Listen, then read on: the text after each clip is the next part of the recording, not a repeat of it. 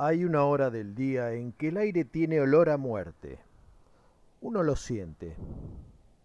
Hasta en un jardín lo puede oler uno. No todo el mundo, por supuesto. Yo creo que es ese olor el que me estimula, pienso. Algo debe ser. No sé qué otra cosa. Puede ser la misma vida o no. ¿Qué sé yo? Ese olor a muerte puede tener diferentes sabores y posibilidades. Muchas son las caras de la muerte. Pueden ser infinitas.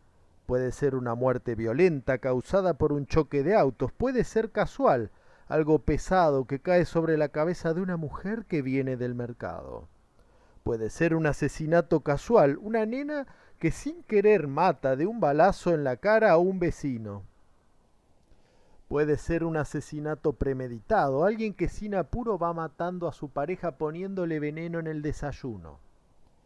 Puede ser una muerte trágica como las muertes por amor, por falta de amor, por exceso de amor, por un amor cargoso, por celos, por abandono, por un amor sin respuesta, por un amor secreto.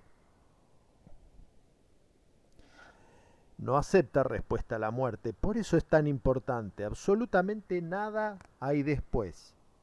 Todo lo que provoca desequilibrio, humillación, todo lo que atormenta el alma humana desaparece con la muerte.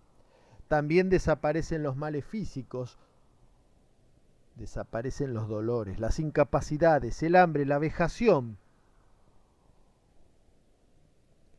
También existe la muerte de la decepción, esta es una muerte redentora, beneficia a los que se suicidan por soledad, por falta de capacidad para seguir enfrentando la vida.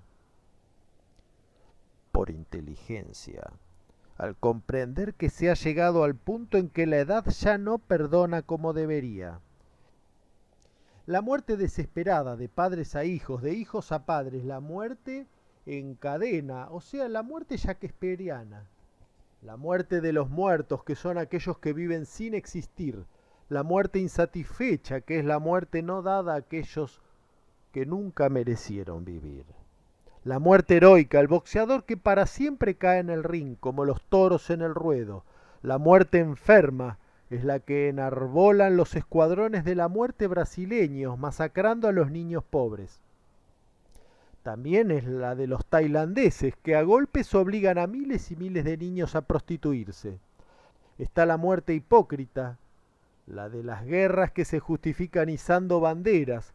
Está la muerte sin sentido, las guerras santas, la muerte absurda, ahogarse por haber creído que uno sabía nadar. La muerte miserable. ¿Sabes cuál es la muerte miserable? No, no lo sabes.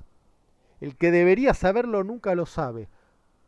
La muerte miserable no es como podría sospechar la de los cornudos inconscientes, la de aquellos que lloran y rezan para no morir, creyéndose eternos, aferrados a la convicción de los idiotas.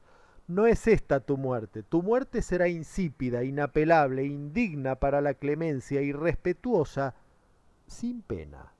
Más gloriosa es la muerte de las cucarachas seca, como la de los curas, agria, como la de los militares y policías y porteros, anónima, como la muerte de los pobres, exacta como el filo que deslizo en tu garganta.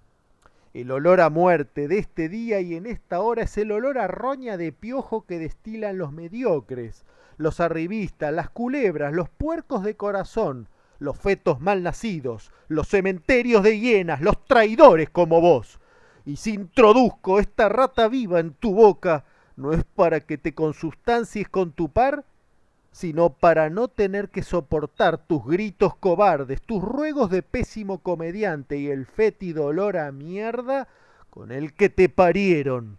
Que no se diga más. Cedo la palabra al puñal de Dios.